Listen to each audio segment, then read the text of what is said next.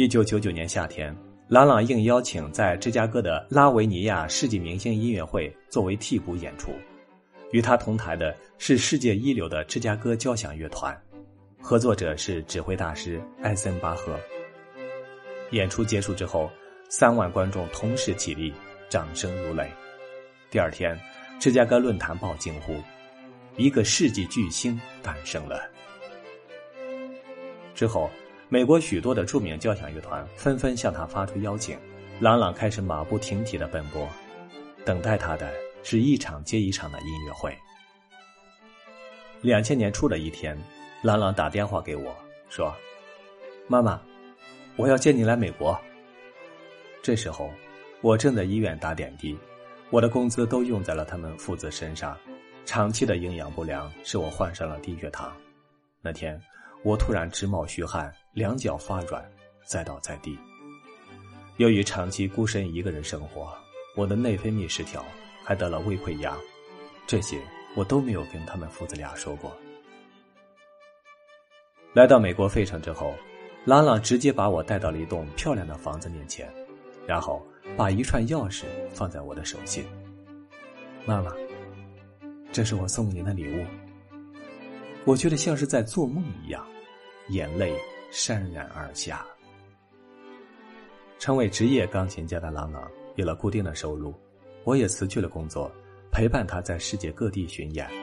其实这并不是一件轻松的事。朗朗一年要演出一百多场，就像空中飞人一样满世界飞，光是倒时差就够我受的了。但我坚持陪在他身边。儿子的童年我已经缺席了，现在。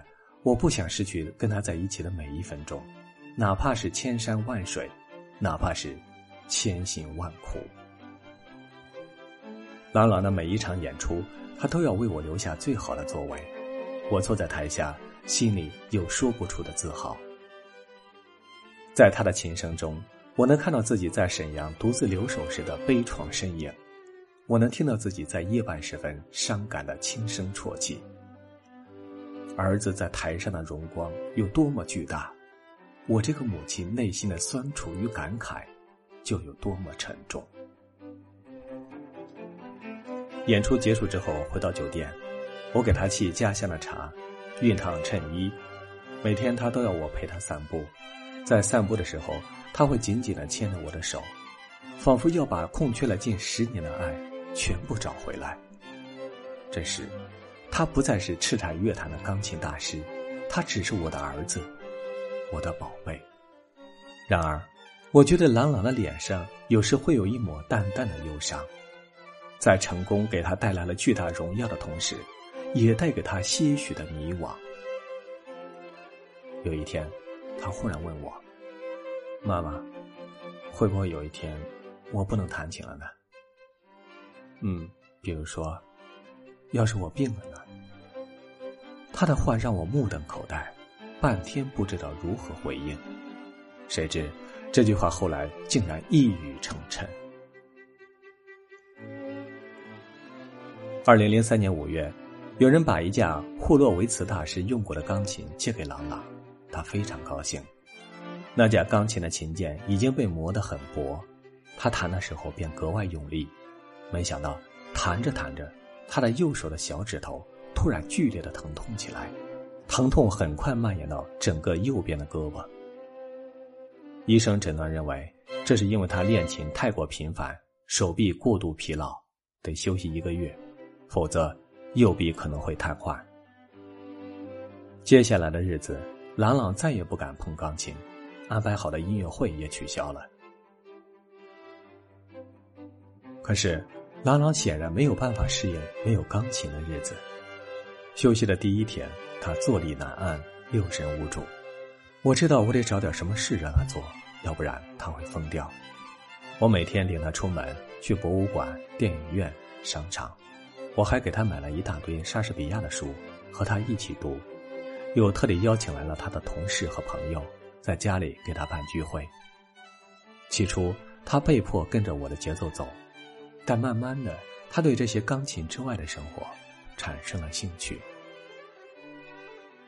一天，拉朗对我说：“妈妈，我现在才知道，就算没有钢琴，我也能过得很好。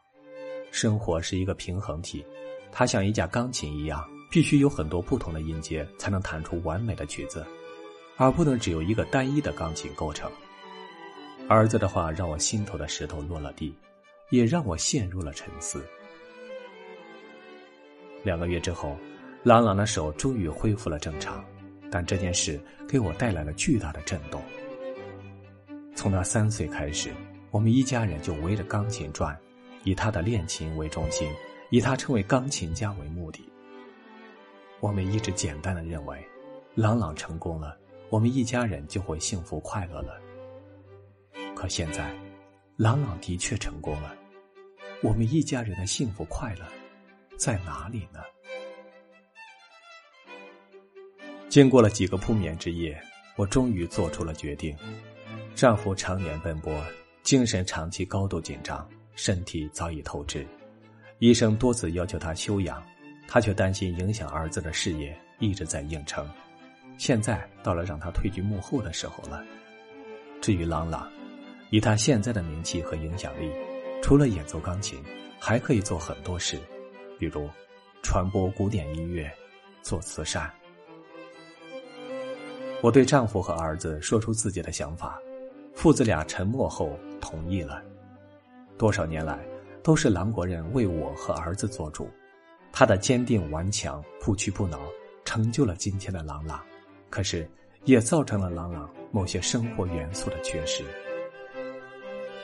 多少年来，这是我第一次做主，从现在开始，是该我们换一种生活方式的时候了。从二零零四年开始。朗朗开始不定期的为不同学校的孩子们上课，给他们介绍古典音乐。他还和斯维坦钢琴合作，推出了“朗朗系列”。每架钢琴都有一块小白板，练琴的孩子如果灵感来了，随时可以在上面写写画画。这一年，他还担任了联合国儿童基金会历史上最年轻的亲善大使，出访坦桑尼亚等非洲国家。二零零六年。他出任中国环境大使，关注日益严重的水源短缺、土壤流失和空气污染等环境问题。我和丈夫也在改变，丈夫开始每天花一两个小时打乒乓球，这对以前争分夺秒的他来说是不可想象的。我则开始学英语和钢琴，以便能像儿子一样完全融入国际新环境。每当我们一家三口幸福的围在一起，我欣慰的意识到。孤苦和迷惘已经远去，我们就像当初约定的那样，努力寻找着属于我们的幸福和快乐。